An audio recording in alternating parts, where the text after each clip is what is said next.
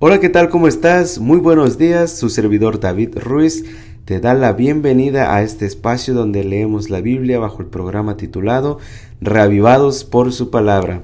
Es para mí una alegría poder tenerte de vuelta en este lugar y como siempre me gustaría recordarte que hoy también es un día extraordinario para ser feliz.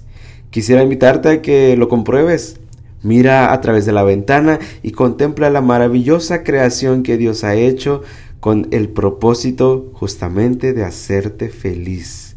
Que Dios te bendiga. No olvides que Dios te ama. Hoy vamos a leer Nehemías capítulo 1. Su servidor lee de la Reina Valera actualizada.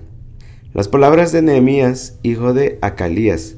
Sucedió en el mes de Kisleva del año 20, estando yo en Susa, la capital, que Hanani, uno de mis hermanos, llegó de Judá con algunos hombres les pregunté por los judíos que habían escapado, que habían quedado de la cautividad y por Jerusalén.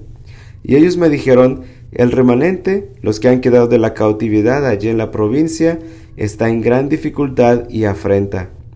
La muralla de Jerusalén está llena de brechas y sus puertas quemadas a fuego. Cuando escuché estas palabras me senté, lloré e hice duelo por algunos días. Ayuné y oré delante del Dios de los cielos y dije, Oh Señor, Dios de los cielos, Dios grande y temible, que guarda el pacto y la misericordia para con los que lo aman y guardan sus mandamientos.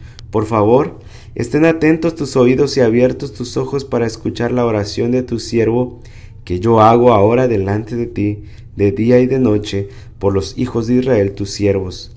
Confieso los pecados que los hijos de Israel hemos cometido contra ti.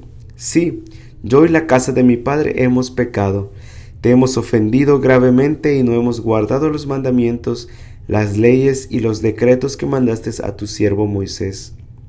Acuérdate por favor de la palabra que mandaste a tu siervo Moisés diciendo, si son infieles, yo los esparciré entre los pueblos, pero si se vuelven a mí, guardan mis mandamientos y los ponen por obra, aunque sus desterrados estén en el extremo de los cielos, de allí los reuniré y los traeré al lugar que escogí para hacer habitar allí mi nombre. Ellos son tus siervos y tu pueblo a quienes redimiste con tu gran poder y con tu poderosa mano. Oh Señor, por favor, esté atento tu oído a la oración de tu siervo y a la oración de tus siervos que quieren reverenciar tu nombre. Prospera por favor a tu siervo hoy y concédele gracia ante aquel hombre. Entonces yo servía de copero al rey. Esto fue Nehemías capítulo 1 y no olvides, hoy es un día extraordinario para ser feliz. Que Dios te bendiga. Nos escuchamos el día de mañana.